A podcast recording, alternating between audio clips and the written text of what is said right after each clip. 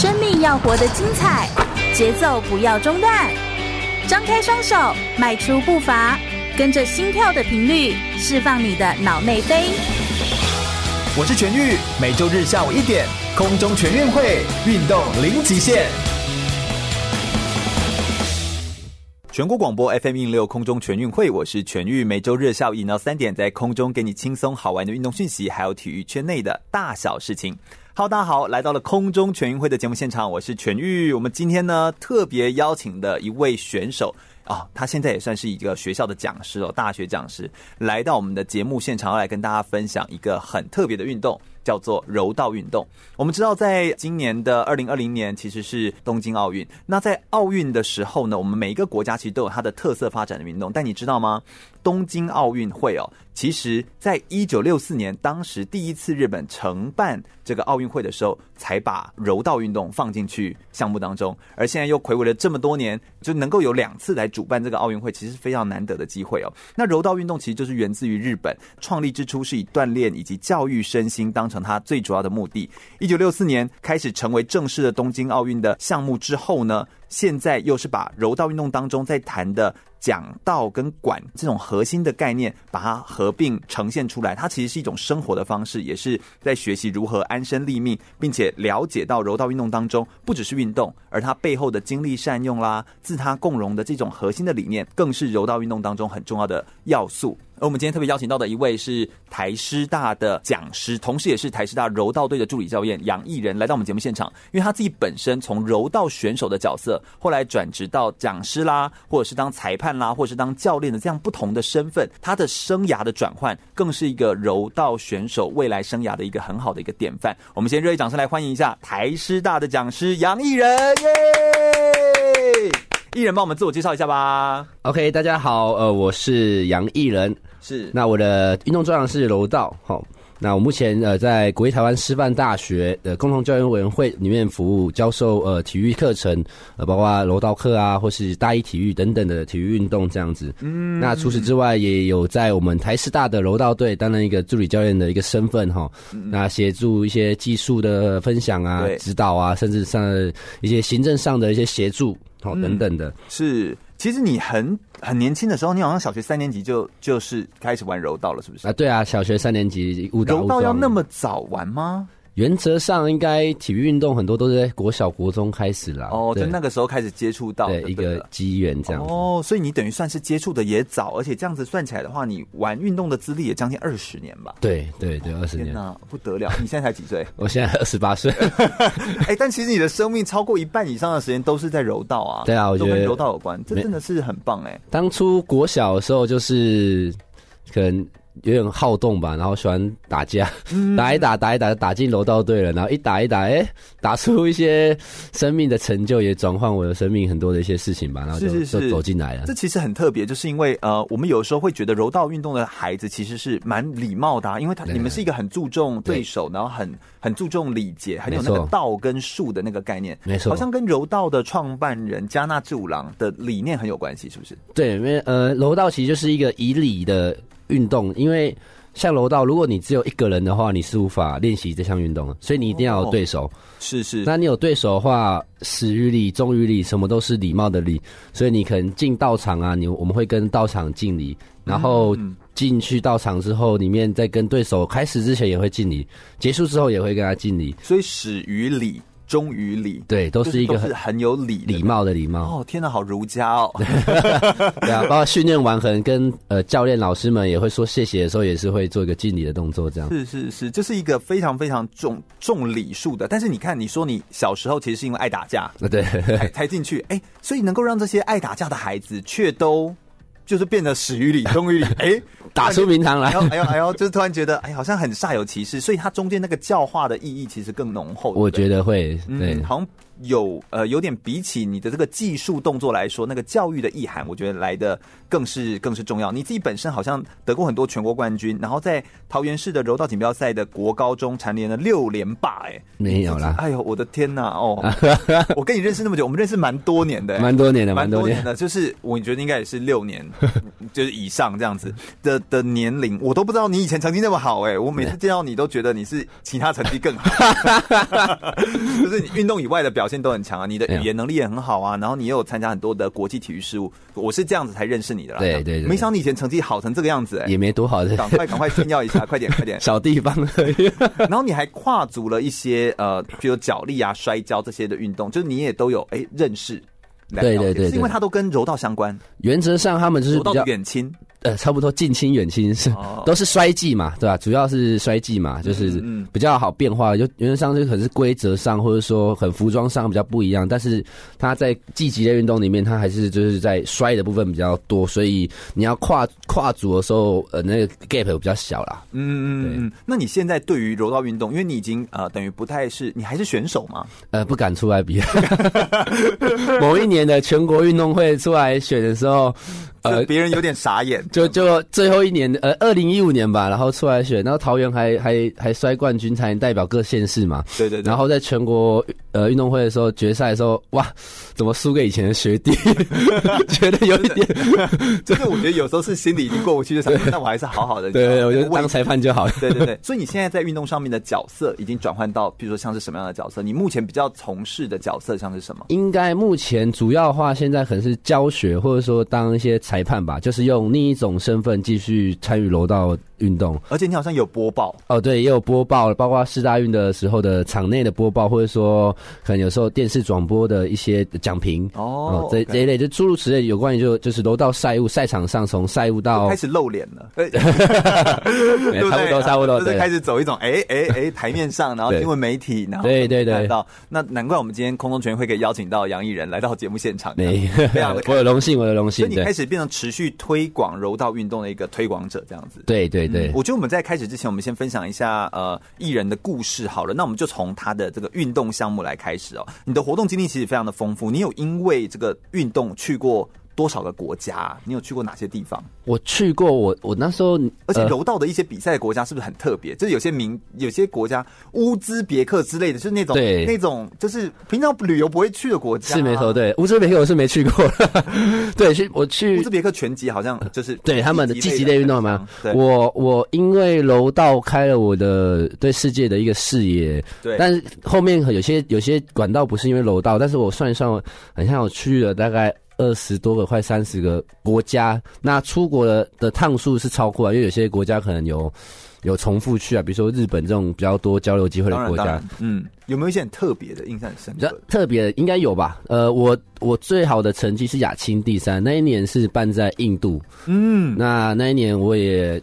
出国机会不多，可能就是有几次机会到香港啊，到中国大陆。你也有到俄罗斯啊？对对对对，那俄罗斯比较后面。那第一次的话，那时候去印度的时候，对我，因为那是亚青，那时候我可能才高中生，也就其实对世界是有一点陌生，陌生又哎，世界地图不是只是课本里吗？对啊。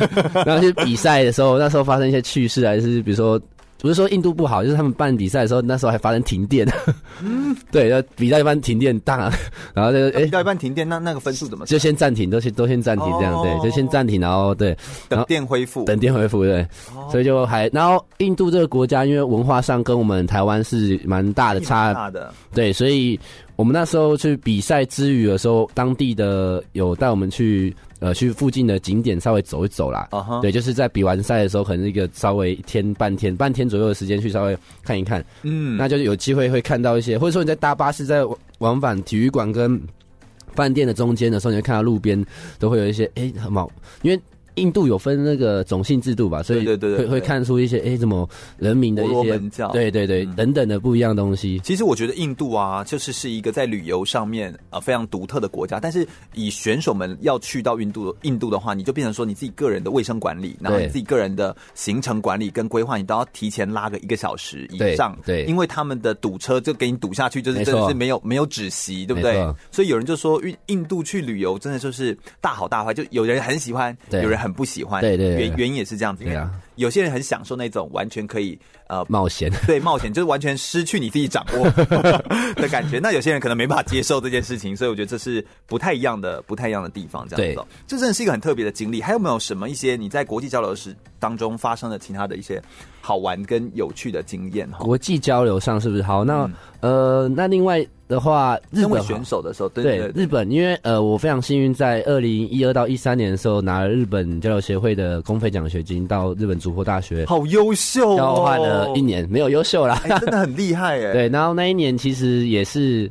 打开了我人生的一个很大的事情，因为是交交换学生嘛，而且是一年，你在当地的文化观察什么的都会有很大的冲击。嗯，那尤其我专长是柔道嘛，那其实筑波大学的前身是东京师范大学，东京师范大学，而且他的创校校长就是加纳志五郎。天呐，对他就是加纳志五郎，就是柔道的创办人。对，没错没错，所以柔道在筑波大学是一个非常重要的一个运动。对，那也在筑波大学在日本也算是一个非常。龙头的一个教育的的一个单位，一个大学。我知道的柔道的呃很知名的学校在日本是不是天理？天理大学啊，对，日什么天日本体育大学等等都收了非常多优秀的的选手。那筑波大学它更有富有一些教育意涵的一个大学，所以他是他是创校者，就是对对对柔道的创办，对对，所以那个加纳志五郎的铜像也是树立在那个主播大学的校园内这样子。哦，他主播大学跟很多学校有来进行交流，那你在那段时间有什么不一样的观察吗？或有趣的发现？有趣的发现，其实。呃，我我在日本那一年，因为是参加柔道队，那我那时候的教练指导老师是冈田宏龙，他他当时在亚特兰大奥运吧，也是拿了银牌还是铜牌的一个成绩。嗯，那我觉得我在他身上学很多是，是当时我日文不太好。但是你们讲话都一定要日文，对不对？对对对，不会跟你讲英文。对，在柔道里面，没错，就是选手之间，我们练习之间一定讲日文，因为他们可能英文他们比较害怕。对对，所以我那时候日文进步蛮快的，而且而且他们嗯呃同学们或者学长他们对我非常非常友善哦，也就教我啊，所以我觉得那一年是过很快。然后教练是我觉得就是因为当初我日文没那么好的时候，教练是用英文跟我讲的，然后我就想说哇。这一个教练，国拿过奥运奖牌的教练，他竟然是可以就是用英文，不是说因为我来做教学，对不对？对对，在教学或者是交流，因为可能过去在以前的出生的或者是选手的经历上，常常会发现体育运动员或者是教练等等的，他们会觉得哦，我是某种专长的，那我可能对学习都有一些抗拒，或者说外文都英文不好，可能是正常的。对对对，他们好像会、哦、那。我在那边看到说，哎、欸，他是个奥运拿牌的选手，哎，然后担任教练，他英文还可以讲那么好，对，所以是给我一个很大启发，这样子。是是是，是。然后在训练上的话，主播大学他的道场很大，对，那他也常常会邀请很多其他，应该说其他国家的国家队代表对会来主播做交流。嗯嗯。那我也在那边的时候，就是跟了很多国际上的一些选手做交流，我觉得是一个很棒的一个机会。然后有一个点我，我我蛮吓到的。呃，有一次在下就在练习，然后突然下大雨。那日本的它是道场嘛，它外面它道场边边角落它可能会有有种通风的一个小，有点像小窗户，木木头的，对，他们都是木造建筑。对对对对对，因为那个冬暖夏凉吧。那那下雨的时候，有时候因为它会。下雨会溅，雨水会溅进来，对，所以他要把那个小那个小窗户盖起来，这样子。对对对。然后那时候就看到那个福建游子，也是日本非常有名的一个女选手。那她那时候也是助理教练，在筑波大学。我看到她用跑的去，教练用跑的去边边去关窗户。嗯。然后我就哇，教练他以身作。然后虽然我们旁边。当然，学生嘛，嘛，吓到哦！我赶快，赶快，赶快去 帮忙，赶快帮，对对对对。然后也有看过，就打扫，我们常常可能到场要去擦，因为我们很流汗啊，或者是就是要打扫道场啊。然后以前我待的单位，可能很多都是大一一年级的，一年级打扫之类的。那我在主播，我看到的是学长跟着做。哦，所以是教练跟着做吗？有吗？呃，教练的话，他可能是当然是不会，但是就是他们可能是一些小地方让我看到说，哇，他们不会觉得说自己是完全高高在上，嗯、他们是大家一起用，因为这是大家一起用得到的。对，对对，他们以身作则的去去做这个事情，是，所以让我看到人家会强大也不是没有原因的，有的小地方差一公分。大地方看起来可能就十万八千里的一个差距，是是是，所以就是差之毫厘，谬以千里嘛。所以我们在很多的这个学习上面，其实你会发现你在呃竹坡所学到的，其实那个教育的意涵其实更重。而且我觉得柔道运动它本身在日本的发源，它就慢慢的它的那个教育的意义，还有你跟呃对手，你如何看待对手，如何看待竞争者，以及如何呃对自己的精力善用，这个核心概念，其实它的教育的意涵是远胜过于这个积极运动的本身的。没错，这也是呃这个运动它为什么可以一直传递这么久，然后从一九六四一直到现在二零二零年都持续发扬光大，然后还让很多国家都为之风行的原因哦。我想我们今天就来聊聊很多关于柔道运动的故事，以及关于杨艺人他本身自己在柔道运动当中带给他的启发，跟他现在生涯上面的学习跟成长哦。稍微休息一下，听首歌曲，马上再回来哟。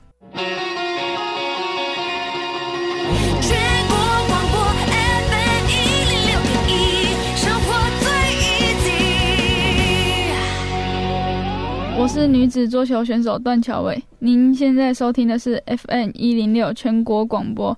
由全玉主持的空中全运会，继续回到全国广播 FM 一零六空中全运会的节目现场，我是全玉。我们今天要来跟大家来谈谈柔道运动，同时我们邀请到的这位，他其实本身自己不但是柔道的专长选手出身，同时现在跨足了不管是播报啦，或者是裁判，或者是教练的身份，同时也是一个柔道运动的推广者。让我们热烈掌声来欢迎杨艺人耶！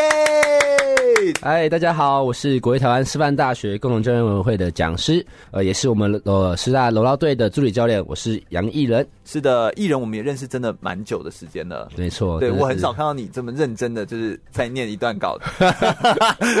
一定要，一定要。是啊，是啊，这是第一次录广播，对不对？对，没错，第一次。对，感谢你第一次就献给空中全运会，没错，是非常棒的一个经历，这样子。荣幸。我觉得你有一个很大的特色，就是你其实是一个非常非常。Active 就是你非常的在国际上面很活跃，就你很喜欢参与国际的体育事务。没错，我有发现。然后，而且你自己个人在跟很多的体育的学校交流的时候，你比较不会害羞，你会愿意去展现，同时愿意分享一些台湾的特色。没错，没错。我觉得在这点上面，我觉得你跟那么多国家交流哦，你觉得在体育交流这件事情上面，台湾的特色是什么？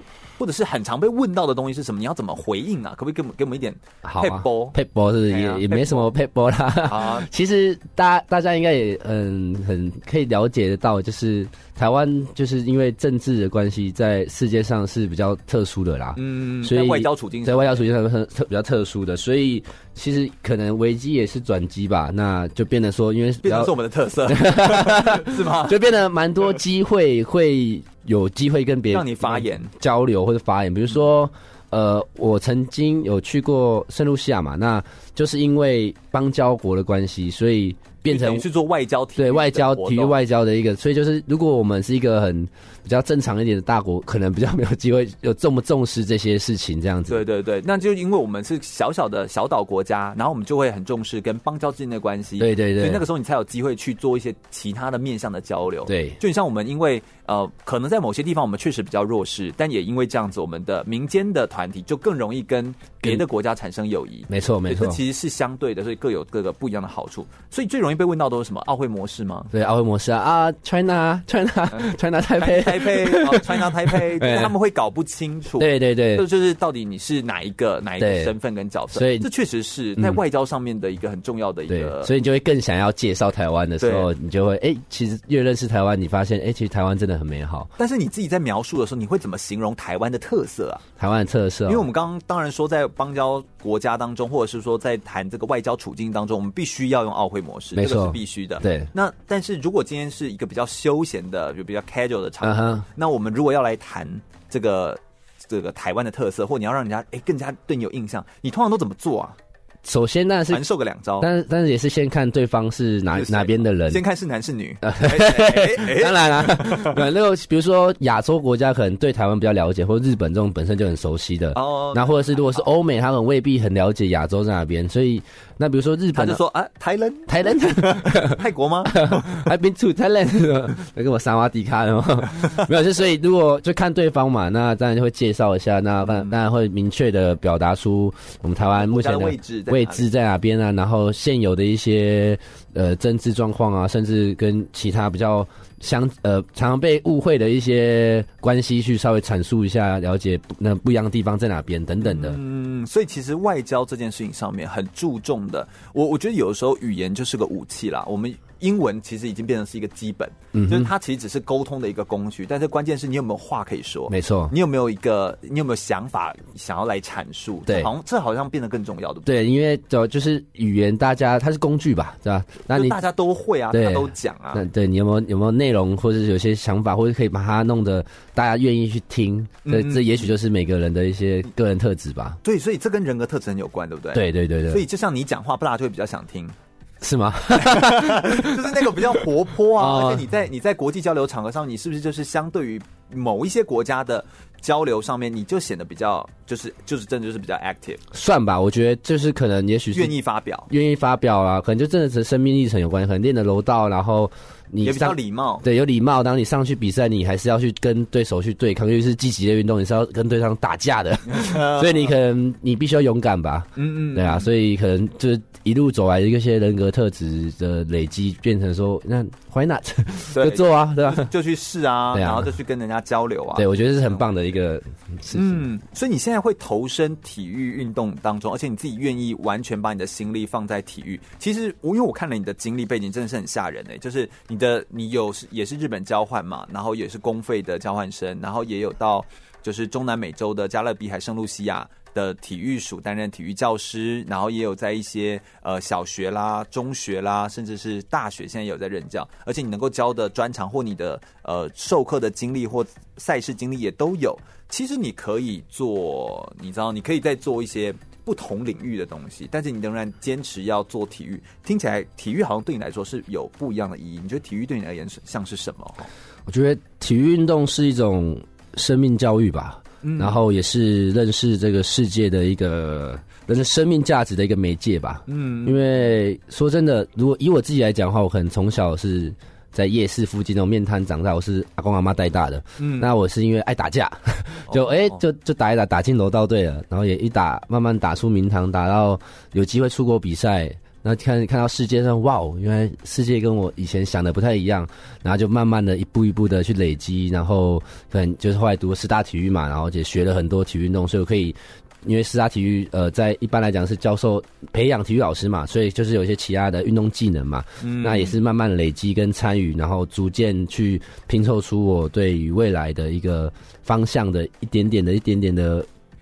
位置吧，对啊，所以也没有说特别厉害啦，但是就是因为体育运动，它真的是翻转了我的生命，也呃让我呃对这个世界开一扇窗，这样子。对，我觉得你好像对于呃体育这件事情，就是呃你更就是能够用一种呃观察啦，然后能够用一种比较感恩的心情，对对，感觉上是这样子，然后你在看待体育，那也因此你在得到很多机会的时候，你比较不会是因为有些体育的孩子，有可能他一辈子都是在走体育。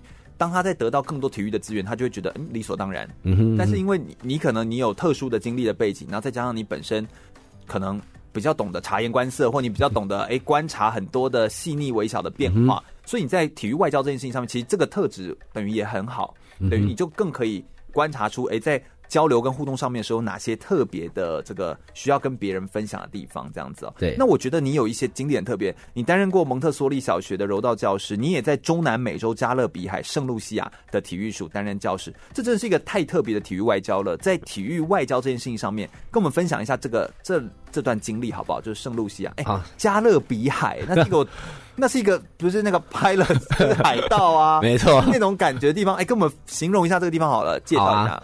那个地方，说真的，直接来讲的话，他那边一般不能去吧？我们可以啦，可以可以去吗？那边那边是一个天堂，你知道吗？哦、真的吗？那边其实是我们邦国，那其实那边等于很类似像美国的后花园呐。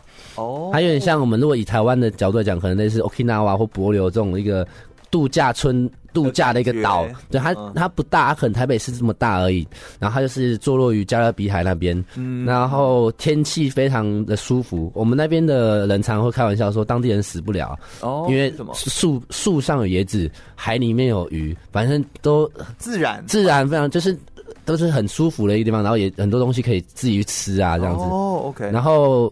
你台湾来讲话，你可能要飞好几个小时，十几个小时到纽约吧，最快啊。然后到纽约再飞个六个小时，再往下飞到，它已经靠近委内瑞拉了。它是一个小岛这样子，然后非常漂亮。然后那个水真的是特别舒服。我那时候住在位置，在那边是二零一五到二零一六住一年，对，一年一整年一整年。哦，OK。那你的主要的任务是什么？呃，主要任务是我们那去度假，对不对？你是不是 露出了笑容？对不 对？然后这样我会被国家处罚。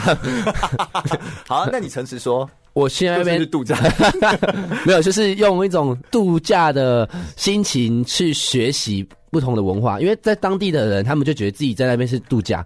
他们会觉得说，生命为什么要这么的累？所以他们那边中南美洲节奏是慢的。中南美洲节奏是慢的。对他，其实我也没有说放的那个，对我也没有文化歧视，但是他们就是有时候我们东亚，尤其日本、台湾，其实是非常准时，甚甚至会提早。对我们就是上下班呢，我们就是一定要就是一天八小时。对，那台北、东京走路认真，对，走路很快啊，在那边哦，真的是非常非常慢，他们就觉得就是享受啊。对啊，所以在那边的文化说的多慢，到底多慢？多慢呢？我举个例子，但是这个没有特别的歧视啊，就是我当初在那边办比赛的时候，九点要开赛，然后。等到十点人都没来，在台湾我们可能比如说八点就到了，然后占位置啊，热身。九点要开赛，十点还没有人来，有人来就是某些人还没到，就是你、哦、你要办比赛，大家差不多那个啊，到啊，啊你你可以把它弃权是没错，但是这样都没办法比了。对，有有有对，然后他们就是说有啊，我们九点从学校出发，然后就就是可能在扯一些理由说，因为可能车子啊什么什么，哦，对，就很常发生这种事情啊。对，时间观念，对，就是他们比较就是已经是去放松了，对他们人。人民比较不会说，当然不能以偏概全，但是真的是有不少的人，他们对于时间的观念跟我们这边观念不一样，包括在教学上，所以这是一个文化的学习一个很棒的地方。你不一定说你永远都是对的啊，就很像我们去过希腊或我们去过你知道巴西的时候，我我个人对你也去过巴西，对去过希腊嘛，所以我们就很好沟通。我们在。希腊的时候，就是你买个东西，然后就是 他们就说不好意思，就挂一个牌子，不好意思，我在外面度假，所以就是那个你钱就放在桌上就好，就是他有一个牌子，对，就自己拿东西，自己把钱放在桌上，因为他出去度假，对，他就是一个这种感觉。那在在巴西的时候，就是就是也是如此啊，就是他们的生活的节奏就是啊，呃，何必何必要对啊的去工作呢？对，啊，就是完全就在度假，在海滩躺着是比较重要的一件事。对，所以当初去的时候，我自己有文化冲击，那也要学习调试，因为你我不是永远都对，我只是站在我的观点或者我的角度说我要他们这样，他们有时候他们不喜欢，他们有一直以来可能都是这样子，为什么你来就要改变他们的？所以去那边其实我是去学习的啦。是是是，那你主要是教导他们呃教体育，教学生如何从事运动，还有办一些地区性的比赛或一些身障学生的运动会，这些的工作算是也算是一种外交的交流，是不是？对，就是借由运动当做一个媒介，然后做外交的一个方式吧。嗯，那因为呃。他们那边的话，就是不像台湾的教学的系统制度比较完整。对，他们可能到原则上他们算是到高中就差不多就就业了啦。哦哦。所以他们的教学原则上，除非他们去其他地方留学，要不然不可能学到一些。对，就是不然他们可能教高深的。对他们可能是顶多办研习这样子，有兴趣的来，那可能不会说像我们在大学里面可能就已经有修一些什么教材教法啊，或者是一些比较理论性的一些东西等等。是是。那在那边的话，就是刚好我是体育专业的，在大学的时候。四大体育有有修教程等等东西嘛？那嗯，他们那边的人。可能就是去的时候就教学他们一些教学教法等等的，然后教老师们怎么去教某些运动，那教呃学生就是从事运动，甚至可以希望借由运动可以翻转他们的生命等等的。嗯，那等于说你也是协助他们办理各式各样的体育活动这样子。他们擅长的运动是什么？如果以你你这样观察，他们是擅长游泳吗？因为他们是海岛。哦，说这个就是尴尬了没有？他们其实就是因为海岛，所以他们。学校没有什么游泳池，所以他们龙龙去海边玩的时候，常常就因为这样的呃去世。哦，真的、哦。对对，所以当时我也有那个水域观念，其实是没有很清楚。对对对对，他们可能就下去然后打鱼干嘛，但是有时候他们可能不是那么真的、呃，就是真的安水性，或者是真的了解这个水况。因为如果你是那个是毕竟是海啊，那不是游泳池。对，像我们台湾的话，可能就是都要学游泳啊，在体育课，对，然后甚至是救生人员。对对对对，他们可能就不会这么。对对对。哦。那他们那边比较擅长的运动的话，因为他们毕竟曾经是大英国鞋啦，大英国血，所以他们的可能就是比较酷。呃，对，网球，还有，最主要是网球场，我们台湾盖的，很漂亮。主要他们玩那个 cricket，板球，板球啊，对，他们是我们台湾是打棒球嘛，对对，那他们那边是打板球，板球也是澳洲或者对，就是马来西亚、英国对以前大英国协体系的，这他们会玩着。非常喜欢的运动。对，然后另外当然是足球嘛，因为毕竟中南美洲，对，所以我在教球教课的时候，他们常常可能地上有热色瓶子啊，他们就在那边踢，我就常常哎 哎停下来，班 我也要踢，没有班级管理一下这样，这是很特别，就是不一样的这种生活经验。那有时候透过体育活动，然后去做一些国际的场合上面的交流，我觉得这更是一种，更是一种完全截然不同的一种学习。没错，没错。那你也可以借此看到不一样国家的风貌国，没错，对不对？所以我觉得这都是一种很棒的一种学习的方式。我想就是你可以有这样子的呃经历跟经验，我觉得这真的是跟你自己个人。争取来的，还有你的身份，其实也非常有关系。所以你自己从外交大使，然后从青年大使，然后来做这些国际的交流。我相信体育带给你的，真的不仅仅只是体育运动而已。你一定借此来有很多不一样的收获跟学习。我们再稍微休息一下，我们等一下来聊聊，就是为什么你会从柔道运动当中有不一样的这个学习，然后之后是发生什么事情，所以让你开始哎有这样的心态转换，愿意去尝试这种国际的交流吗？因为这并不是一个一般的柔道选手都会这样去思考的。我们很想知道他的思考历程。以及他对于自己未来的规划，还有哪些不一样未来的想法呢？稍微休息一下，马上再回来哟。全国广播 FM 一零六点一，生活最 easy。我是奥运柔道选手杜凯文，你现在收听的是全国广播 FM 一零六全运主持的空中全运会。继续回到全国广播 FM 一六空中全运会的节目现场，我是全玉。我们今天邀请到的是杨艺人，来到我们节目现场，跟大家分享很多关于柔道运动相关的讯息，以及在国际的运动外交上面呢，国际体育事务上面呢，怎么样来透过呃很。活要的来做参与，并且可以透过国际体育事务的参与，来让体育运动可以更加的发扬光大，可以让更多人认识哦。你其实有很多的国际体育参与的经验，好像跟你过去有担任过外交部的青年大使有关。哎，这是一个什么样的活动？而且你怎么申请？有没有哪些申请的条件？也跟听众朋友们认，就是介绍一下，让大家认识。好啊，呃，这个计划叫呃外交部的国际青年大使哈。那原则上他就是要有在学的一个资格，比如说你是大学生，哦，你可能是研究生。那我没记错的话是三十五岁以下都还有机会。所以你可能哎，你还可以吗？哎，可以哦。对，然后问题是你为什么会想要当青年大使？你就好好玩柔道就好啦。你为什么当时会有这个想法？哈，因为我觉得你就想要当个青年大使。就是为什么我不能去试试看别的领域呢？所以我觉得说我不一定只有只能做楼道啊。哦，我楼道一脱下来之后，我还能做其他事情嘛？哎。所以，我希望可以就这个机会，嗯，可以去尝试不同的东西。那我其实也许就是因为之前当国手出国比赛的时候，我开始对世界有很大的好奇，嗯，也有一些向往，对，向往想去看看或者文化体验，去看看哦，其实世界不是只有我们家那条夜市，或是我是不是只有呃楼道这个道场而已？对，我世界还有很多地方。因为你们如果是比赛去的话，大部分也就从道馆，对，然后饭店啊、饭店等等的，你们不会去别的地方逛，就没有那么多时间。对，顶多就是可能半天。然后是超商啊，或者可能有一些 city tour 一下，对对对对。哦、那国际青年大使的话，他这个是有很重的使命。那其实我们那时候我算是改制后的第一届，在我之前的话，其实很多都是比如说某某医学大学的，很牙医系或什么什么，因为他可能到。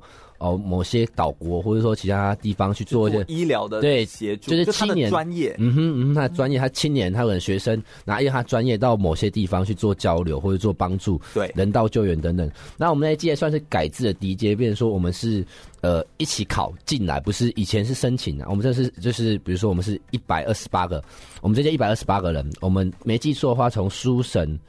的时候有一千多个人，嗯，然后他面审查对，然后等等，然后后来要面试考试。当时我们的考试是这样的，比如说呃，有当然自我介绍基本的嘛，然后还有英文自我介绍，嗯，然后看你的仪态啊等等。那再还有一个是才艺表演，国家嘛，对，然后才艺表演九十秒。天，你要你表演什么才艺？我当时是扯铃，呃，不是不是，我那时候是耍那个中国武术的刀，响刀，然后还有中国鼓，因为我觉得。虽然我因为楼一开始当时想用楼道，但楼道它不是一个表演性的运动，对对对，它是一个比较格斗性的对，所以我发现，哎、欸，我自己要九十秒表演，我柔道 自己对 对，好像好像人家看不太懂之类的，就因为人家也要想说怎样呈现会比较外显，让人家知道，哎、欸，这个出去的时候很很像很厉害。所以当时因为我们师大体育课有是的，呃，我们体育的必修课有武术课，嗯，那当时我们学的是响刀，然后反正响刀那个画面很有，因为在甩的时候很啪啪啪，嗯，对，然后在中国鼓嘛，然后有有表武术，然后这样有音乐，那鼓。我是不负责任讲，因为鼓刚好很像，跟比起其他音乐器还比较好学，只 要打下去就有声音。其实你真的是非常具有策略性的在做表演啊！对对，你你打下去就有声音嘛，你就不会像说很吉他、钢琴，你要弹的，然后才才音很，弹成弹成一个模式才会是首曲嘛。对，对当时而且有那个节目，好像是什么那个。那个一个庙会的一个节那个节目啊的感觉，对，哒哒哒哒哒，好像画面不错，对，所以我就我就借由这个去考这样，当然有有有很。缜密的去规划跟彩排练习啊，当时也是麦老师帮助我非常非常多。嗯，他就是麦秀英老师，对我们台湾师范大学体育学系的麦秀英老师。然后他当然但是被他雕的很凶啊，说手要多高啊，什么 对，所以还是算是有雕出一个样子的去做参与表演呃考试这样。对，那考上之后呢，就要集训。我们其实集训集训快一个多月啊。嗯，然后我们就全部集呃在一个地方可能上很静态的通识课啊，或者说就比如国际礼仪啊，因为你带出去的时候代表台湾。嘛，那当然还有一些各国文化的一些了解，比如说竞技啊，比如说我们，因为我那时候非常幸运，我是去到南非斯瓦济兰，然后还有约旦、阿曼、杜拜、巴林，对，就巴瑞，这是阿拉伯国家，那边不能喝酒啊，对吧？而且那边很多禁忌，你要了解，喝酒你受得了，所以很胖啊，对啊，对，所以就是有一些你要去了解这些文化，比较以免去。去那个踏到人家的那个地雷等等，对对对，这很重要哎。有时候这种国际礼仪当中，有时候就是你一个不小心都踩到雷了，对，就会爆炸，是会爆炸。所以就当时培训嘛，那我觉得很棒的是认识很多各领域很优秀的人啊。你就可能青年大使，就是就于这个活动，我就认识就。更广，不一定说你看世界，包括你的同才，我的同有一些什么前前一阵子的亚洲达人秀的杨世豪，那个耍大铁环的，嗯、他当时就跟我同团啊，我们一起一起练习，一起上课，一起出国等等的。是，所以这些呃，等于说你透过参与这些活动，认识这些人，而这些人也开拓你的视野。没错，没错。这件活动本身也开拓你的视野。没错，没错。所以等于说，对你而言真的是非常棒，而且你们在交流上面还会跟当地的，不管说是官员或者是政府单位，一定会有嘛。对。其实你也会遇到一些，譬如说当地的难民，或者是。当地的不一样的各种人群、各种种族的人，你都会接触到。对，就是你的每一团都有每一团的规划，外交部会去规划啦。嗯，那我觉得很有一个机会，很感恩啊。我们有到约旦的那边的一个难民营。对，那那时候应该那边应该是叙利亚的难民。那其实我们到那边慰问去做表演。其实我我我去完之后，对我生命也是有一些改变。你这边表演嘛，然后他们小朋友可能真真的战乱，然后可能没看过相机，甚至我还看过一个小妹妹非常小，她没有笑过。嗯，对，你去给她逗，然后就听他们说，他们好像就是他家里的人可能。母亲暂时，甚至他哥哥或爸爸还在自己的家里面还在打仗等等的。嗯嗯嗯。所以其实去的时候，我会觉得也是学到很多故事。对，然后感恩的心，然后甚至去陪他们踢足球。所以我觉得体育运动是一个很棒的发泄一个，或是一个宣泄的一个管道，让他们可以不要一直沉浸于恨。或者那个负面的，对对对，所以我当时在那边的时候，就是我有跟他们一起踢足球啊，一起交流，然后我们表演给他们看啊，吹气球，然后绑一些特别东西让他们。嗯、我没记错的话，我们台湾是当时那个难民营是全世界第一个，是我们去做的。哦，真的、啊。去做一个表演的慰问，他们其实很感动，那我也非常的荣幸啊，我觉得很棒的一个机会，可以跨出楼道，然后借由体育运动或是一些外交青年的一些事务的参与，然后去做一些人道的一些关怀。是是是，而且这件事情非常的不简单。那我觉得在做这些活动的时候，呃，我觉得它是一个用，就是你知道慰问有各式各样的性质嘛，对不对？对。但是我们当然知道，在面对不同种族的人的时候，至少你要基本的在语言能力上面要稍微稍微把它提升。就像你自己刚刚说到的，你说其实有很多的教练或者是选手，他们其实会因为他是这个专长，所以他会对于语言这件事情其实会感到害怕，对，他会。不想要就是练习语言这件事情，嗯，你自己个人在语言能力上面是怎么样来提升的呢？或者是你自己有没有什么技巧或精进的建议？因为毕竟很多选手都会说，他的借口就是我每天都在练习，我没有时间练语言。你你怎么看这件事情？你应该更可以 OK 讲这件事。其实其实我自己的外文说真的。要好没多好，因为我毕竟也是选手出身啊，也是小三练上，以前校队说真的都在训练，当然也很辛苦。那我算是大学开始吧，然后我觉得是是不是你想要吧？因为我因为我当了国手出去比赛等等，刚才前面有提到的，那我就变成想要看到所以，我想要沟通。我在日本足破的时候，让日本不好，我想要跟队员聊天。他虽然日本人就对我微笑，很 有礼貌，很有礼貌。一开始他沟通不了这样子，他就只能这样笑着。对对对对，所以你就是想要沟通，想要更，你想要学习，想要只是比手画脚。对对，然后真的可以说，对所以其实语言它是应该是你需要它对去学，而不是。就是说学起来放，对以后可能会用到这种，这种绝对不会是个动力。对，所以就是想要沟通，所以就是你就想要学啊，所以，你就会你就会真的很勤奋的把书本拿。哦，原来咖啡在日文、英文叫 coffee，那日文叫 coffee，等等的。说，哎、欸，其实日文没那么难，日文上跟我们的台语很像，不是说便当便东嘛，然后日文哦便当，是哎，哎、欸，好像都其实也没想象中那么难嘛。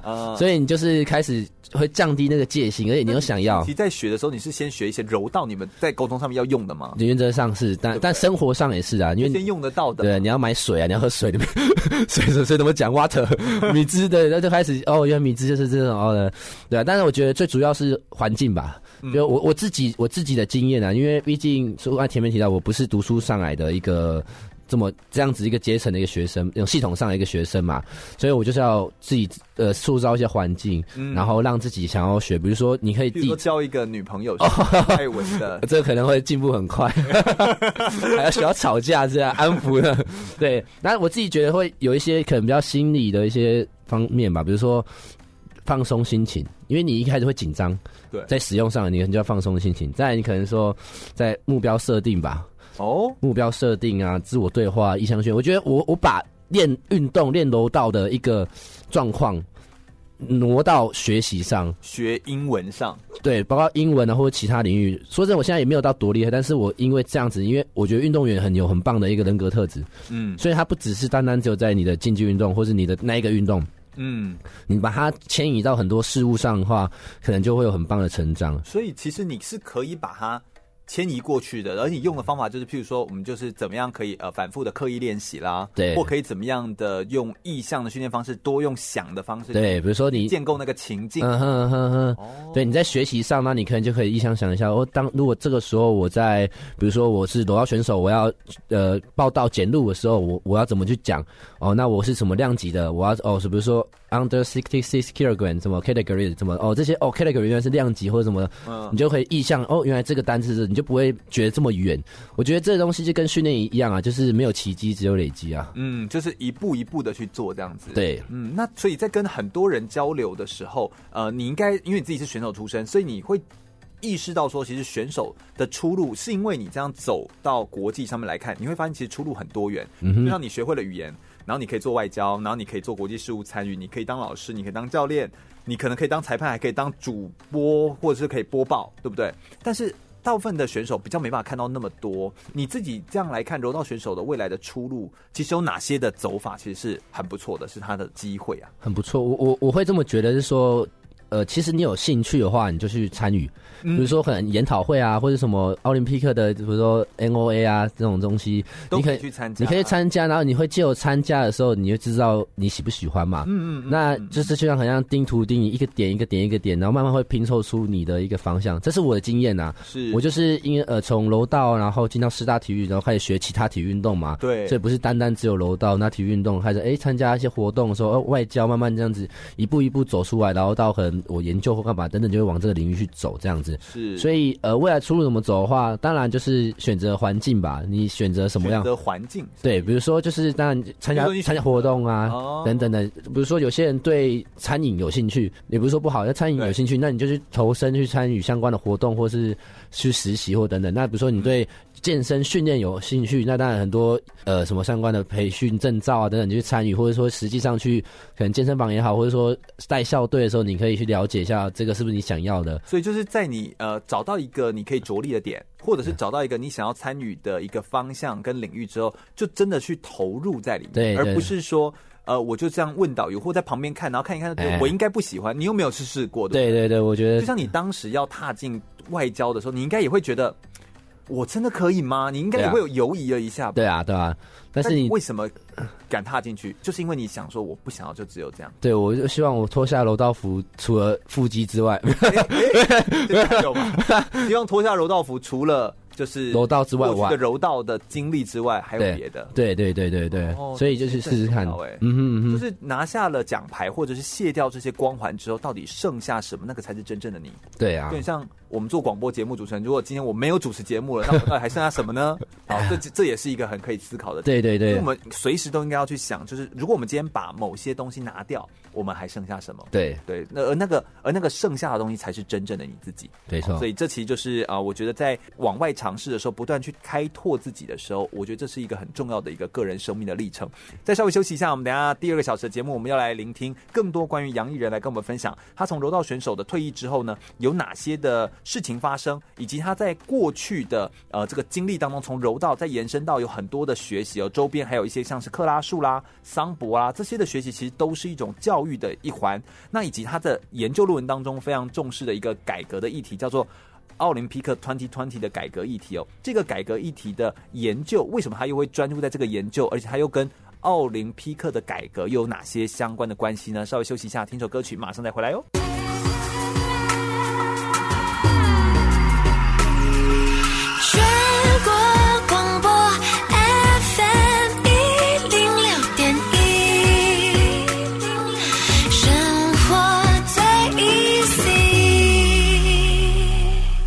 我是四大运跳水选手赖玉燕，您现在收听的是 FM 一零六全国广播全域主持的空中全运会。全国广播 FM 一零六空中全运会，我是全域。第二个小时节目内容，我们同样邀请到的是杨艺人，来帮我们分享很多关于柔道运动以及运动外交相关的讯息。掌声欢迎杨艺人！耶！大家好，我是国立台湾师范大学共同教研委员会的讲师，也是呃台师大柔道队的助理教练，我是艺人。大家好。呃，哎，杨艺人刚刚已经跟我们分享非常多的这个他的故事哦，能够住圣露西亚，就是在。这么那么特别漂亮的海岛地方，然后发放边疆，发被贬官发放边疆，就是能够边享受哦，然后然后边去呃分享体育，然后又可以去感受不同的文化风情。我觉得这就是体育的这种国际事务当中很重要的参与的一个好处啦。哈，可以这样说。那有这样的经历，有这样的经验，其实是因为呃艺人他本身他是不受限自己，他把自己更多的可能性往外放，然后把眼光放得更远，他希望可以尝试更多种的可能。性，然后去让自己产生更多元的机会，这样子。那你过去的运动成绩不但是柔道运动成绩很好之外哦，你有得过非常多的这个赛事的好成绩哦，然后也有拿过呃国际成绩，像是亚洲的青年的第三名，然后有跨足到不同的运动项目，像是角力、桑博，或者是柔道，或者是克拉术。可以给我们介绍一下这些什么克拉术、桑博这些是什么运动啊？可以帮我们介绍一下？呃，好啊，呃，其实呃，我们积极的运动员上。分的话，我们当然会说哦什么从脚啊、拳啊、摔啊，跟地板的一些动作。所以脚就会像是跆拳道啊，拳道啊，比较著名啊，当然很多、呃、很多这样，很多很多。对啊，拳巴西柔术、啊，对对对，有很多脚啊。对，拳拳很多拳击啊等等，泰拳啊这些的。那到摔的话，我像我的专长就比较偏到摔跟地板这边。嗯，那摔技来讲的话，就是说比如说柔道，啊、对，克拉术这些也是这样子的，巴西柔术啊，桑博。那我们讲回来说，克拉术或是桑博这是什么呢？因为像。应该说，各个民族在过去以往来讲，都会有自己的一些格斗技啊，比如说民族的格斗技，对对，比如说克拉苏，还有是从那个那个中亚那边的乌兹别克那边出来的一个国术。那柔道当然就是从日本出来的嘛。哦、那像比如说桑博，就是俄罗斯那边的也是格斗技。哦、那当然，比如说我如果没有仔细了解的话，我以为桑博是某一种 就是桑拿，桑拿的，很舒服，就以为很舒服。对对对，就没有搞清楚。对，所以其实有时候看一下俄罗电影，有时候可能在俄罗斯那个时候，有时候看他们穿的红色、蓝色，所以帅，所以哦，那个就是桑博。这样了，对对对，桑博，OK OK，对，它都是属于传统的他们的武术。对对对，像我们的中国有中国功夫，对啊，蒙古摔跤啊这些，摔跤，有点像这样的感觉。那你也是有稍微了解一下这些不同的运动，目的是什么？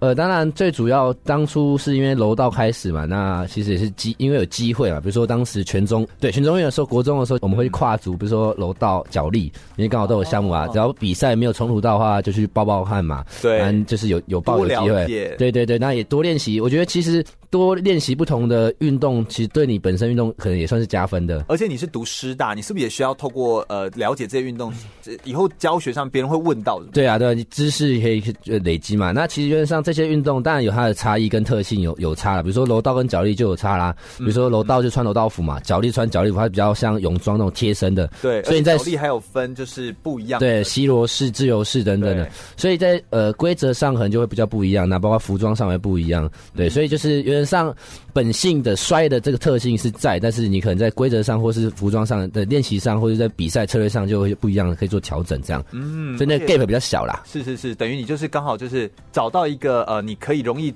在里面哎悠游的比较快速的哈。对对对。那你那个在中学的时候呢，就非常懂得啊，善于经营自己啊，就是多做转换。如果不小心赢的话，还赚个奖金。对对对。哦，完全可以理解你的在想什么哈。那不过你好像个人还玩一些别的，滑雪、太极拳。对啊，这这这这这就扯得有点远了，对吧？对，这个是怎么样？是为了把妹？呃，没有没有，因为因为滑雪就是原则。有一位好朋友就是黄冠纯哦，对对对对，学长学长，这个学长呢，这个滑雪技术就了得，对，冬天滑雪带女孩子，滑到不知道哪边去，哎，这个帮教育了，哎，但是我我我必须说，滑雪运动确实是呃越来越盛行了，没错。我们在亚热带地区的国家，好像你学会滑雪，好像就你知道多了很多机会，因为毕竟能够在亚热带地区找到滑。雪教练的比例就比较低嘛，嗯哼，嗯哼，好像好像也就是真的是一个机会。对，我觉得这个也也算是未来如果有兴趣的一个动机啦。就是其实这是像有点像运动教练的概念也很像。我觉得这种休闲的产业，而且运动观光，我觉得这是一个蛮棒的，算是运动时尚嘛。对，滑雪，因为它毕竟它要装备，它其实花费也不低，但是它会让人家上瘾。嗯，而且它会让人家上瘾。它有我们简称它叫白色鸦片。哦，对，滑雪其实它很刺激啊，通常会滑了会上瘾。对，因为你在滑当下你。会恐惧。但是你会战胜它之后，然后你就会爱上它。对对对对对，我觉得滑雪是一个很棒的运动，我自己也滑，每年几乎都会去滑啦。我觉得是蛮棒的，毕竟你看，是不是因为你待过日本那段时间，然后你就爱上了滑雪？在日本是有滑过一次，但是当时因为我自己以为自己协调很好，所以第一次在滑的时候没有请教练，摔一塌糊涂。当时有点吓，有点吓到，就想蒙上 了阴影。对，就滑雪其实还有一点，我算有危险啊，所以它毕竟你还是要谦虚的面对大自然啊。对对对，你是要了解它的。对，对我那。太极拳，你现在没得解释吧？太极拳解释太呃原原则上来讲，太极拳是零八年北京奥运吧？嗯，那中国北京呃办那个奥运的时候，有将太极拳是纳入他们一个重要的呃一个武术运动，是他们的呃，然后当时他们武术运动对，然后他们在自己的大学很多大学，比如说北京大学，将太极拳列为必修项目，嗯，全部都要打太极。那他们也自证我们一个。同太极铜像在我们台师大校园里面哦，对，所以就是有一个机，而且毕竟呃太极拳很多大师都在台湾，对，什么杨氏啊什么那那，哦，都在台湾。对对对，我们我们师大有些老师也是太极拳的那个大师，这样，那也是有些机会去打太极。那太极其实我年轻再年轻一点，在选手时期，我会觉得说怎么这么慢。哦，慢，但是但是太极就是慢，就是张三丰打打太极也是很慢。但是你在打太极的过程中，我觉得有点你会自我对话吧，然后你可以在慢中再找寻一些事情，就是比如说那个谁金城我不是说过，世界越快。心得慢，对，我觉得在打太极的过程会，你只是想要让自己变金城武。我觉得学到蛮多东西的，我觉得是是蛮不错的一个运动，这样子。所以就是等于说，你透过很多的运动的参与啦，对，自己可以啊、呃、有所学习，然后也对自己的一些未来的安排等于。铺了一些不一样的可能性，没错，然后留下一些可能性，这样子。对。不过，如果你当时是一个柔道运动成绩非常好，你是你是柔道成绩很不错的了，但如果你当时真的有机会比到奥运的话，你是不是这些东西全部都不会发生啊？你觉得你自己？我觉得有可能的，对，因为你可能就会从此就是专注在奥运，而就不会再去管周围的事情。没错，对。那你当时发生什么事情让你有这样的转换？其实这是一个很难过的故事，但是也算是还不错的开始。没有准备了卫生纸，没有。其实最主要是受伤啦。嗯，当时大概很严重的伤吧？其实伤还蛮重的，呃，就左肩习惯性脱臼，就前侧韧带断掉这样子。左肩呢？对对对，还好我右撇子。对啊，对，就是当时我是因为你的必杀技是用到左边，也不是，是别人在摔我的时候，他没有摔好，那角度不对，就是直接。插到地板上，然后我肩膀就掉到后面去了，前侧韧带就受伤这样。哦，我的天哪！然后当时激励，因为当时就是现役选手，我就很很，我是好胜心很强啊，在当时是什么都要赢，什么都要抢，所以我训练对自己非常非常的严格严格，所以都觉得永远不够。对，所以是当时就是很拼，也想拿冠军，就心态是这样。但后来受了伤之后，我非常非常的低潮。对，所以就是我觉得那很难，这这真的很难，因为当你这么想要一个东西的时候，但是你的休息这件事情是急不得的。对，你必须让身体好。没错，你你不能急，你要你急，身体会越慢好。没错，这这件事情好难哦。其实当时就是这样，就是我以为我好了。嗯，因为我肩膀肌肉可能当时是现英雄，所以那时候肌肉是比较强壮。那肌肉我们都知道，关节除了韧带之外，就是肌肉在包裹。所以你韧带断掉，其实我们就要用肌肉去 cover 这个关节，让它可以去动，甚至比较脱臼嘛。嗯嗯嗯。那当时我可能就是肌那时候肌力比较好一点，所以我觉得我好了。哦，结果没想到在一个不小心又脱了，后来连睡觉也脱臼。然后沿那个走路也脱臼，走路是不会，走路你用脚手不会摆那么大啦。可能睡觉的时候姿势也很丑，所以 到底睡觉是做什么？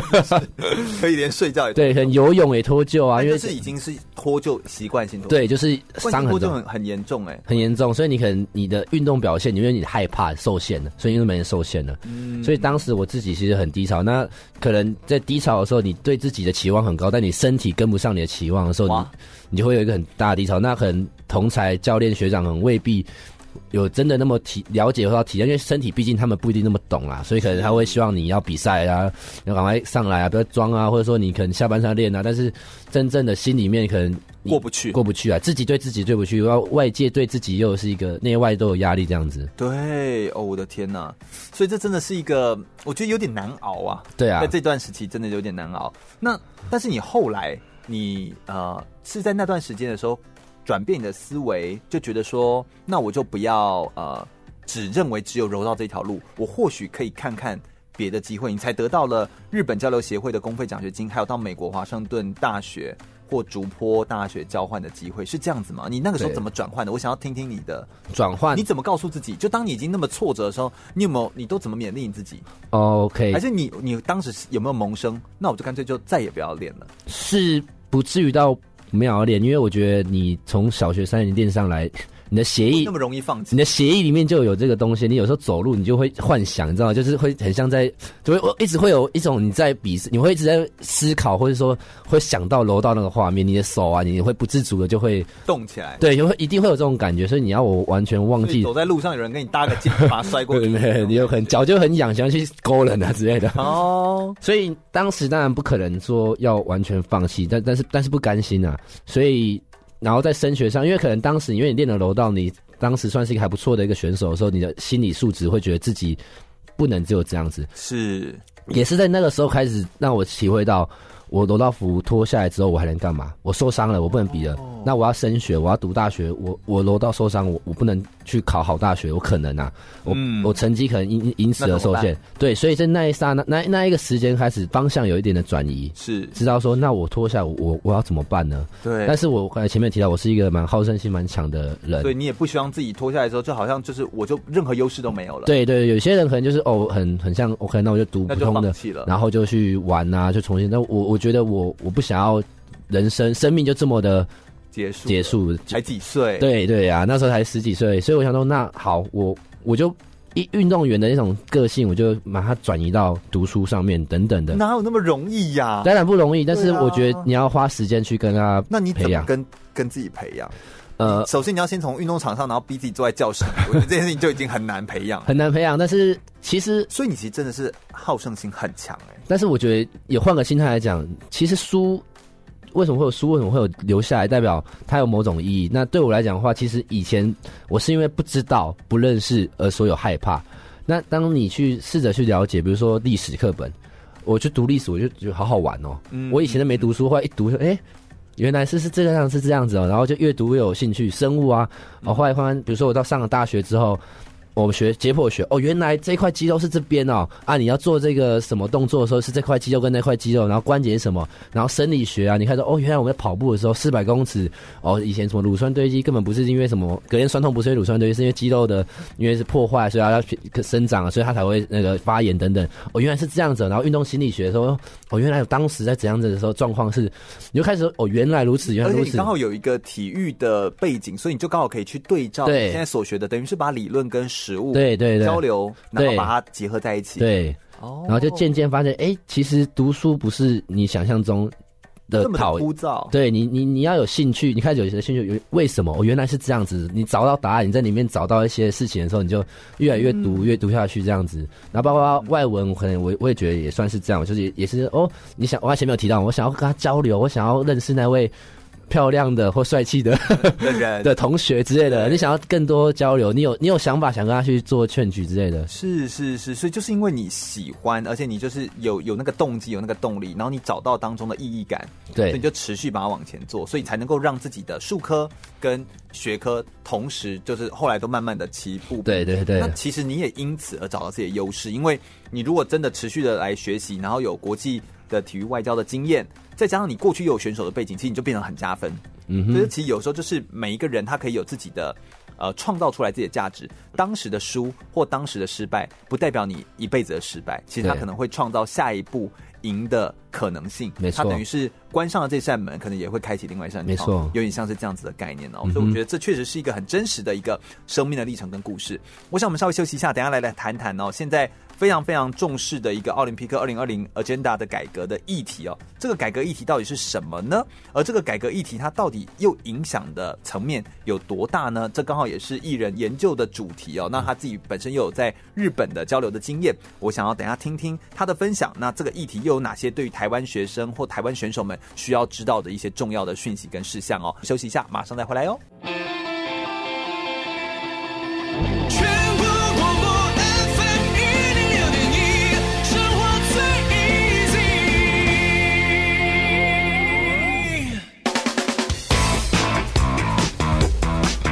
就爱风运动。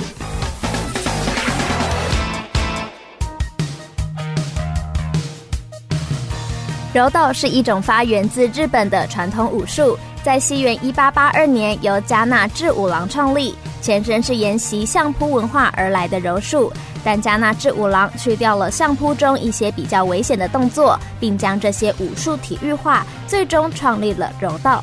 与其他武术最大的不同在于，柔道并不强调杀伤力，比起制造伤害，更重视透过摔、绊、直等投技来将对手击倒，或是透过关节技、绞杀技等固技来压制，逼使对手投降。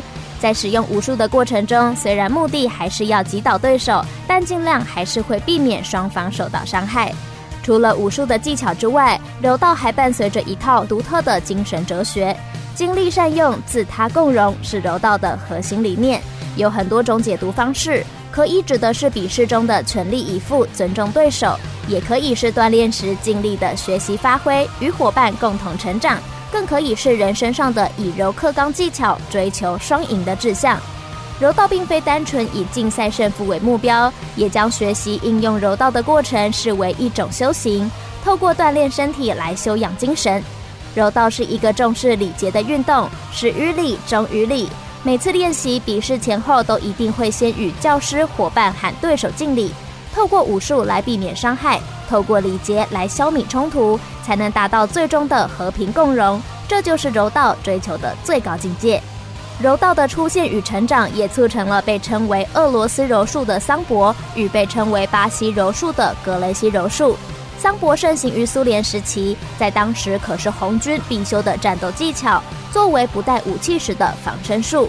除了与柔道类似的摔技与压制技外，也重视拳脚的战斗使用。巴西柔术则是起源于加纳志五郎移民巴西的弟子，并融合当地的文化，创立了这项新的格斗术，重视地板战斗的压制与擒拿。在一九六四年日本东京第十八届奥运会，柔道正式被列为比赛项目之一，而第三十二届夏季奥运地点也在日本东京，碰巧是柔道的发源国度，以及柔道正式加入奥运的第一次竞赛地点。继续回到全国广播 FM 一零六空中全运会的节目现场，我是全玉。我们今天邀请到的是国立台湾师范大学共同教育委员会的讲师，也是台师大柔道队的助理教练杨艺人，来到我们节目现场，跟大家分享很多柔道运动以及国际的体育外交相关的国际事务的讯息哦。呃，杨艺人他自己个人本身在硕士的时候发表的一篇论文，论文研究其实专门在针对台湾学生运动员对于奥林匹克的二零二零 Agenda 2020的改革议题的认知跟意识有关的呃内容哦。那我们的节目其实空中全运会也是，呃，我们身为一个媒体嘛，我们其实也是非常的重视这些改革的议题。我曾经在呃一九年的时候也也有做过一个专题的报道，是专门在讲 Agenda 2020的。但是因为这个议题，我觉得站在研究领域其实又不太一样。刚好艺人你自己个人有国际体育事务参与的经验，然后又有选手的身份，然后你来做这个研究，其实后来。好像还有得到一个奖学金计划，是不是？呃，对，就有有获获几次奖，对，对对对对，所以还得过奖。那你可不可以给我们介绍一下？哎，得的是什么奖，以及这个计划的内容当中是什么？好啊，呃。原呃原则上我，我我这这一次我的题目啦，我题目是台湾学生运动员对奥林匹克二零二零改革议题的认知之研究哈。那为什么这个议题那么重要，值得你要做认知研究啊？因为呃原则上是这是在二零一四年的国际奥委会的一个年会去去发表的一个新的改革议题。那但它是但是经历很多的一些协商跟讨论，是全国很多专家学者去讨论出我们奥林匹克活动运动在世界上的面临一些困境。那希望从二零一四年开始到二零二零年这段时间，希望包括在国际上，因为国教会会牵引整个各个国家体育运动的发展嘛。对对对。那就是它不管是从产业面各个面向，其实都会受到影响。所以它等于是从二零一四年一直，它叫 Agenda 2020，就是到二零二零年。没错。今年它到底改革的完成度到哪里？对对对。所以它等于是它先把那个蓝图放在那个远方，嗯哼，我们要往那边前进，有点像这样的意思。那刚好今年是一个很好可以检视的一个点呢。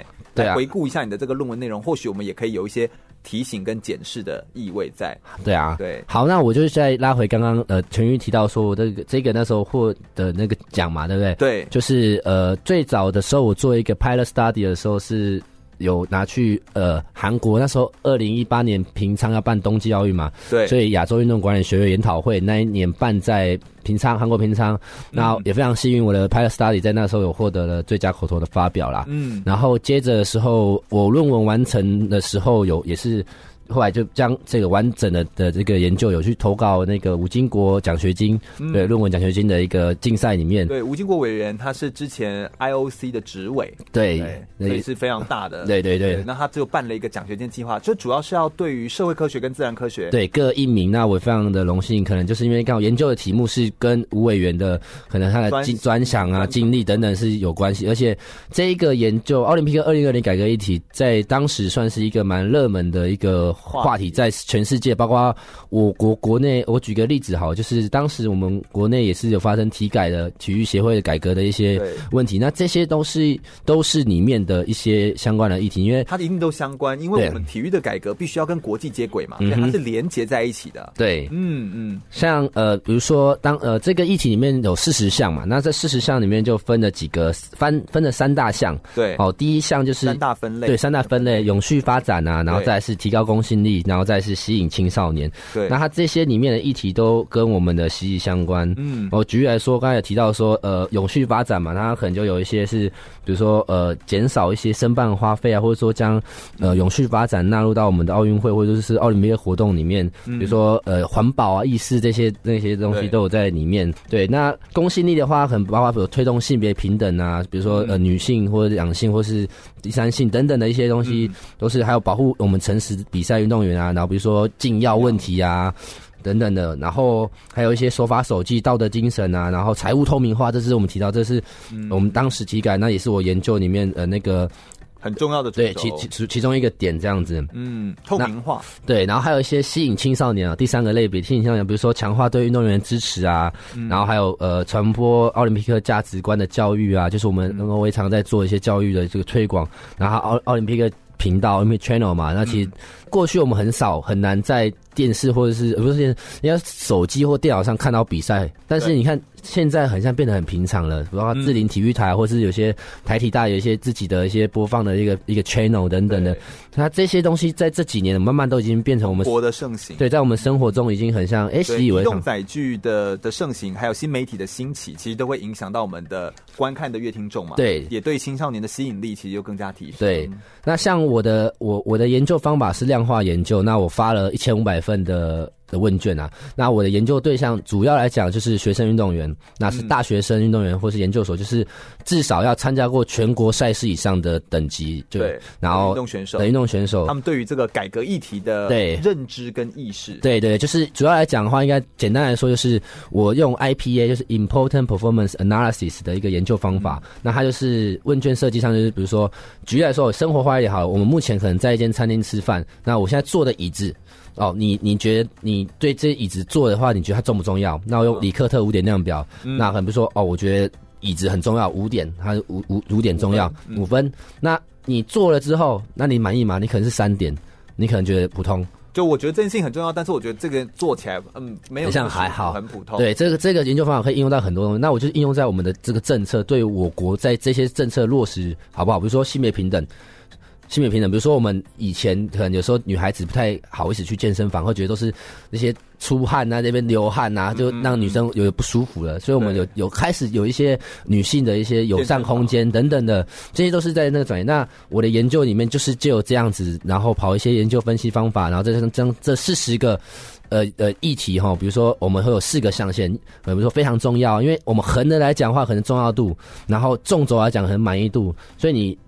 越重要越满意，你就会在右上角嘛。对，这是这个事情，就是我们就是就是右重要满意，是我们要 keep 继续保持的。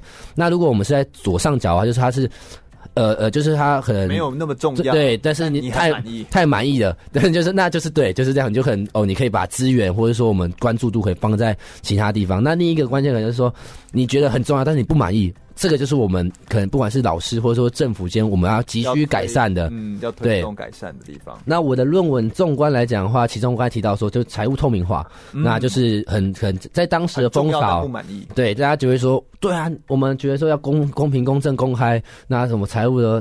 的要透明化，让大家去更更了解等等的，所以在当时的运动员都会觉得说，可能就是觉得说他很重要，但是不满意。但我我们也可以可以想象到，当时体改新闻，包括他自身可能从运动员出来的时候。在一个我们的体育运动的文化上，很多会觉得说，对，老师说对的，教练是对的。哦，其实不太敢反驳啦。对啦，就是确实是这是这样子的。对，那我的研究大概就是一个把它量化，把它一个把这些指标变出一个量化，然后让大家可以看出这些改革的方向，在哪边还是可以做得更好的地方。没错，如果已经满意了，但是呃，就是它并不是一个这么重要的议题，那其实我们就可以把资源投入到别的地方去。没错。那如果它是既重要又满意的地方，做得好的地方就继续维持。没错，没错。做得不够好的地方，目前还不够满意的地方，如果它是很重要的。事情，那就是马上需要尽快对赶快来强化的地方。或许 Agenda Twenty Twenty 的这个改革议题到今年要是一个被审视的阶段了，但在被审视的这个阶段的时期啊，我们可以透过回顾我们过去到底做了哪些努力。或许没有 Agenda 2020，或或许我们没有体育改革，我们体育好像就。看起来就是就会一个样子，但也因为有了这些的体育改革跟这些研究的时候，让我们更知道说，其实体育有可以更好的空间，还有可以往哪边去持续前进，还有哪里可以走得更好或做得更好的地方。我觉得这其实就是嗯这个研究当中很重要的、很重要的一个概念。那最后的结果就大家对于这个呃运你们做的目前是运动选手的意识嘛？所以未来其实还是可以有一些其他的方向可以继续。没错，没有包括可能说是一般人对一般的或是体育事务的人员，因为我们参加在国际体育事务我们。不仅是选手，我们还有很多后勤人员，包括可能是行政人员、行政人员也好，长官或者教育界的，或者属内的，或者是说从单一面向的议题去更 deep 的去研究，比如说禁药问题，嗯、我们可能不是只是单纯量化，我们可以再从直性的访谈或后面的你学到了什么，对等等的，我们可以再去延伸相关的一些，不管是实物上或研究上的一些贡献，这样子。对，所以我相信，呃，对于一个议题啊，它如果能够持续的，呃，有深度、有广度的、再把它往下来做挖掘、来做延伸，这其实这个。改革的议题，它就会变得就是很有意义啦。这样，对。那我觉得也刚好，因为艺人他的角色是一个重叠在两者之间，所以他才能够做出这样的议题的时候，他可以访问到这些受访者，以及他可以得到这些受访者的资料。我相信这个在嗯、呃、研究里面哦，其实有时候跟撰写者他自己本身的背景真的是非常重要。这是为什么每个研究它能够被撰写成研究，有它的研究的价值跟研究的呃信效度。然后这件事情它是一个很重要的一个概念。这样，那我觉得你自己个人从身份的转换之后。我们刚刚已经讲了很多，就你除了担任这个呃选手之外，你后来还有播报，还有教练，还有裁判。诶，我想要来总体来看一下，像你能够做这样的研究啦，或能够走到国际的体育事务啊，走到国际外交这个角色，你觉得你之于一般的选手，或一般的运动员来说，你觉得你自己有哪些优势，或哪些人格特质是跟人家特别不一样的地方？那又有哪些劣势是身为选手转移到外面这些领域的时候，其实是比较弱势的地方？嗯、你可不可以跟我们分析一下，说明对于未来有一些想要从事的人有一些帮助？好，那我就先从劣势来讲好了。嗯，劣势来讲，就在前面也有提到说，我不是读书往上。系统上来的一个人嘛，在对孩子，那包括可能说语语言上好，我可能不是真的敏感度就没有那么高。对，可能不是说我写作上可能真的就是文法就不像可能从人家国中就真的是考试上来，那我可能就是我可能是因为环境使然，那我可以沟通，但我的文法未必是对的。但当然大家都说啊，能讲最重要，但是相对有时候你要写也很重要。对对对，所以在部分东西，部分有时候在不同的层级的时候，那都还是需要的。对，这还是需要的。所以我的劣势可能是这些。对，那。当然还有其他的劣势，可能也也可能会有啊，但是我觉得这些都是可以可弥补，慢慢把这些劣势转换成你的优势嘛。嗯，那优势的话，就是我就像呃全宇所说的，我是选手出身，嗯，所以我可能懂很多那些 know how 跟里面的 sense 吧，所以不包括运动选手他们会怎么想？对，包括你懂这，比如说我刚好呃也非常荣幸，就是中华奥会有几给我几次机会有带国家队出去比赛嘛，那当一个国际体育事务的一个就是随队一个助理，那因为我楼道我懂。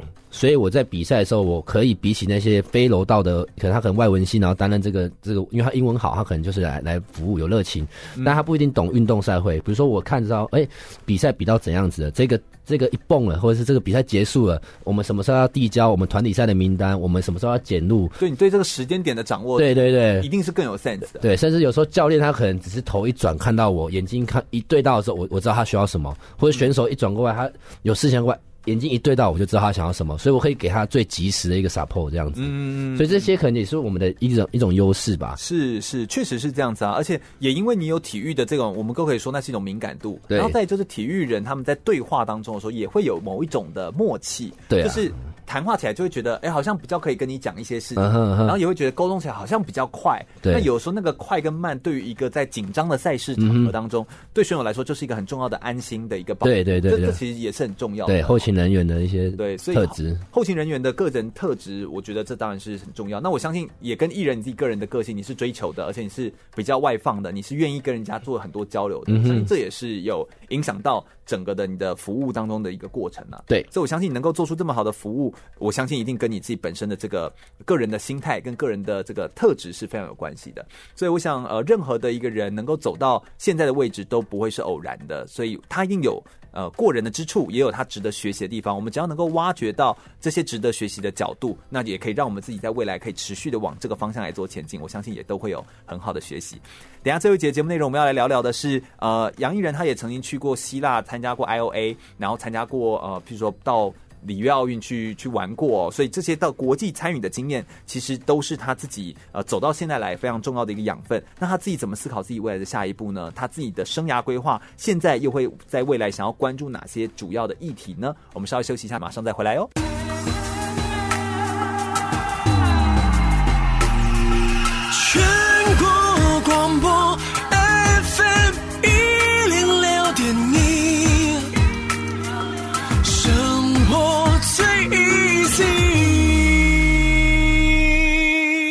我是台湾十项全能金牌选手岳建龙。您现在收听的是全国广播 FM 一零六全域主持的空中全运会。继续回到全国广播 FM 一零六空中全运会的节目现场，我是全玉。我们今天邀请到的是国立台湾师范大学共同教育委员会的讲师，以及台师大柔道队的助理教练杨艺人，来到节目现场，跟大家分享关于运动外交、国际体育事务参与，还有他个人的生命故事哦。从柔道选手的身份，然后转换到呃不同的运动场域哦，其实杨艺人他找到了很多种的资源的面向，来帮助他可以跟更多的国际的人交流，然后跟国际来做接轨。其中有一个是你曾经有去过中国。西安的国际奥林匹克青年营以及国际奥林匹克学院 （IOA） 所办理的青年营哦，可不可以跟我们分享一下这两个青年营的活动，以及参加过的奥林匹克在台湾的奥林匹克研讨会？好啊，哎、大家好，我是艺人。呃，其实这个活动是我们台湾我们中华奥会所举办的 NOA 所谓的 National Olympic Academy，好，是台湾的一个研讨会这样子。那对，当然现在叫做 CTOA 啦。哦，CTOA。对啊，你这样讲还是没错哈。那其实这个研讨会这个学院其实对我影响蛮多的，我借由这个活动认识了很多奥林匹克教育相关的事情。那也就这个与同才之间也学习到很多东西，都是我生命很棒的一个养分。我们好像也都是在那边才认识的。对啊，对啊，其实孽孽缘你开没有？就彼此认识都是从呃，其实好多体育界的朋友都是在这个领域。对对对对对，对。那我觉得呃，NOA 的这些体育的参与，然后让你未来有机会到就是中国西安的青年营，或者是希腊的青年营，对都是免费的，对不对？对。原则上，呃，我西安那一年是刚好一男一女，但是我们要只只提供一张机票，所以我们还是、啊、还是有，还是出出出了一张，对，但原则上其实是很划算的，因为我觉得这种机会了，对，机会机会。可以去认识到很多很多很厉害的世界各地的人，这样，而且是落地接待嘛，对对？对，我觉得这件事情其实是是有价值的，有它的价值在的。对，那你可不可以跟我们说一下你怎么申请这个东西的流程，然后以及？这两趟的国际的经。好啊，那我先从国内的一个流程吧。首先，你要参加每年在国内所举办的。奥林匹克的研讨会是，那地点是每年不一样啦。对，那在参与的过程，因为上就是有几天嘛，四天三夜吧。对，都在暑假的期间。对，暑假期间，所以你可能会在某个地方，然后有上学科的课程啊，然后也有一些互动的课程啊。我觉得是非常棒的生命教育啊！就是除了你只是课堂上的学习之外，你可以用身体实际上的参与，甚至你跟同才之间，你可以学到很多很多奥林匹克相关的一些事宜跟精神。那参加很多的体育活动，对。对对对对，然后你参加完了之后呢，在每年呃，其实国际间都会举办相关的奥林匹克研讨会。像我们台湾办的话，我们也会邀请其他国家来参加我们的研讨会这样子。嗯、那那像像像我刚才说的，别的国家也会办嘛，那我们就会呃派人去派人去参加，所以我们就会有一个申请的过程。嗯、那申请过程的话，那相关资料到时候有有有兴趣的人可以去看一下，但不外乎就是自我的一些简介啊，跟你申请动机等等的。嗯，那当然，它的前提就是你必须参加。对对对，你每年台湾的这个活动，没错没错，受遴选，没错。那那。就参加之后，比如说哦，有有中国西安的青年营啊，然后还有奥林匹克的希腊的这个 IOA，对，那我非常幸运的是有有机会有两次机会分别到这两个国家。那呃，我先去的是中国西安的那个青年营，那它的原则上，它这个青年营蛮酷的。我在那边也认识很多当地的的朋友，因为他也是当地青年奥林匹克青年营嘛，所以他们是他们的中央的体育相关的单位以及各省会的体育局派人参加，嗯、所以。呃，有青年朋友，所以我也认识了很多那边的朋友。比如说，他可能是北国家体育选手吗？不是，哦、也也有选手，也有不是选手。他可能是国家体育总局的哦。哦青年的什么呃，可能是青年的代表或青年的外事官，对对，对，他们可能都是已经是工作了，他们可能是哦，他可能是举例来说，可能是湖北体育局的。嗯、对，我当时在遇到一个很漂亮女孩子，是湖北体育局的，嗯、对，然后他可能是负责联络处的人呢、啊，对，他可能是什么对，然后也有可能是他省队的代表哦，对，那除此之外，真好，对，除此之外，他也邀请了很多国际上的朋友去，比如说我们台湾的啊，然后还有什么挪威啊、荷兰啊等等的，那我们。在那边是全部以英语授课啦。嗯、那因为二零二二的冬季奥运在北京，嗯、所以这次主题是迁移的那个。那除了课程之外，当然也有一些户外，我们在古长城上面做体育运动的交流啊。哦，真的很酷。对，然后我们还被带去，因为现在那时候去的时候是夏天，但是他们有室内雪场，因为他们要练习啊。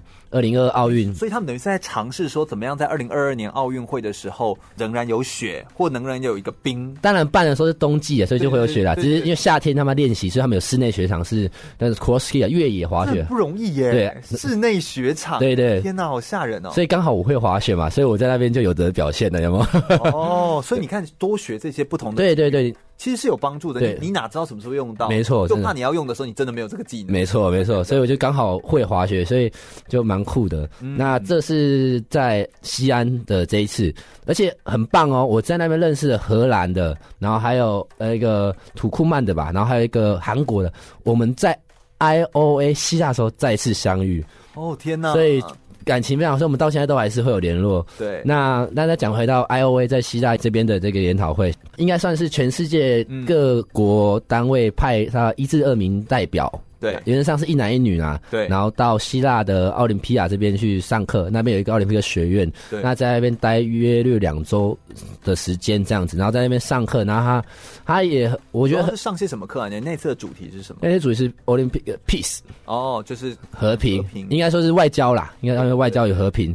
那我还记得我那次去的那一届是 Democracy，看到傻眼啊，对，就每年 就每一次就是，比如你说要谈一个民族主义啊，哎、一个什么什么主题，但它会有一个大主题，但它当然会有很多子、啊、对，那我们那一年的主题其实很尴，也不是说尴尬，很火药味啦。嗯、对，因为是 peace，但是谈的也 peace，因为主要是外交啦。哦，对，因为外交和外交与和平。那因为那一年，因为平昌奥运的时候，南、哦、南北韩是联合入场，联合入场。嗯、那有南北韩，也有两个中国的概念哦。对对对，对，所以当我们台湾当然就是有时候会有一些问题，所以就会谈奥会模式。对，然后一样的，我觉得这都是永远都会谈到的议题。对，对，然后我们也是一个很热门的的大家会讨论的一个点啊。嗯，那时候很多国家都会问说，哎，为什么中台湾是叫中华台北啊什么的？嗯、然后就是很敏感这样，你就要去解释。对，那时候其实是啊，但是。有时候我我有适度的，我应该是这样说，我在公开场合是想要去表达的时候，轮不到你，你知道国际上他们在按那个发言的发言超快，对我轮不到我，所以我我就很努力的，就是在私人场合的时候，我就是很站进台湾人的一个一个角度一个角色去说明，也是一个国际外交嘛，对对对对，去说明这样子。那。嗯很好玩了，我那时候我的室友是斯洛维尼亚，斯洛维尼亚的国家队教练，嗯，那还是柔道的。哦，真假了，太巧了吧？太巧了。然后我们就是不管在哪里，一起吃饭，一起一起喝饮料啊，然后一起运动啊，然后在房间聊天。哦，这柔道真的是。这那那几天跟他住在一起的时候，非常非常快乐，这样子。对，我觉得这是一个国际的交流。然后青年营它其实是本身也有很多的户外体育课，所以也有很多户外活动的机会。对，然后也会去考察一些古迹。你们等于就是住在这个呃奥林匹克的发源地奥林匹亚嘛，希腊奥林匹亚的地方，等于就会去走一些很漂亮的地方，嗯、然后跟最当时。第一届现代奥运会所举办的场地，对，对，都会去走走，所以我觉得这就是一个国际的，你知道，国际的参与跟国际交流的经验，嗯，就会很让人印象深刻。对，所以我觉得，呃，你自己个人这样子走到现在来，你如果回顾你的整体的你自己啊，你是靠着什么样的运动精神走到这边来的？就我相信这是很不简单的一件事情。就你自己是秉持着什么样的信念，或你是呃有什么样的话语，是在你遇到任何挫折跟困难或挑战的时候，你都会告诉自己的呢？你觉得你自己是怎么样坚持到现在？呃，当然可能就是运动员出身吧，所以对于自己就会知道说，你有练，你才有成，才有机会。嗯，所以当然不断的充实自己，这是一定要，就是跟训练一模一样。你没有去训练自己，你不做卧推，你不做浮力引身，你哪来的哪来腹肌？哪来 胸肌啊之类的？对对对，就类类似这样。所以在学习上，当然你会自己知道说缺什么，尤其是我自己觉得哦，你参加一个活动之后，即使你。失败了，你落选了，你再重新检视一下自己说，哦，原来我是语言不够好，哦，原来我是呃没有某个运动可能不够好，对症下药，对，从哪里失败，对，站起来，对，没错，就是你可以借有一次一次的参与，然后而去提升自己。我是觉得，其实人生没有永远准备好的那一刻啊，一定都是误打误撞，然后知道自己哪边不够，然后去努力去加强这样子。嗯、那当然就是因为运动员的过程，所以自己知道是一分耕耘一分收获吧。对对，所以你你就是要参与，然后去持续的去让自己更进步。嗯、那我觉得一定不，人生不可能那么顺遂，一一路都是成功，那一路都很光荣这样子，但其实不会。嗯，所以。有时候就是你没有痛苦的挖空心灵，何来快乐填满心中？嗯，等等的，这这，句话想很久，准备好了，因为我们很熟了，我们在敢这样子在就是都这样开玩笑。其实他说的也是非常有道理，你要充实自己，然后让自己可以呃持续的有实力走到现在，永远都把自己准备好，才有机会站上那个浪头嘛哈。那我觉得这个其实是很重要的核心概念，两个概念呢，就是你在做任何的活动要有出现，也要有表现，嗯、你要先常常参与各种。活动，那你在参与活动当中又有好的表现，所以出现加表现，这其实是一个很重要的呃所谓的参与过程。对，那你有你有出现，别人才会对你有印象；你有好表现，别人对你的印象才会是好的。要不然别人你一直出现，然后都都没有好表现，然后都表现很糟，那别人就会对你有坏印象，那其实就更糟。所以你这两个东西的加成，那我觉得艺人他自己本身他不会局限于自己的身份，他知道自己是什么样的身份，知道自己有哪些的可能性。他把自己的身份创造出更多的可能性，这其实是他自己为自己呃的未来先做好了规划。我觉得这就是一个呃很好的就是自我思考，然后一个成熟的运动员应该会有的样子。这样，那你来最后谈谈自己的生涯规划，你会怎么思考自己的未来？你有没有什么未来很想要关注研究的主题，或者是你未来的下一步，你有哪些想要挑战的事情呢？呃，好啊，呃，我觉得在走过这些路，哦，然后看过很多事。体验过很多事情，认识过很多人，我觉得自己对于体育运动还是始终保持着非常的热爱。对，跟我愿意愿意用一生的热情跟生命吧，去奉献于这个。这个体育运动的领域，甚至为台湾体育运动做出更多的贡献。嗯，我觉得这种是成就感，是再多可能很多钱是换得来的，很难用金钱去衡量这个价值。对，对，没错。所以像体育运动的教学的时候，我在教学的状况下。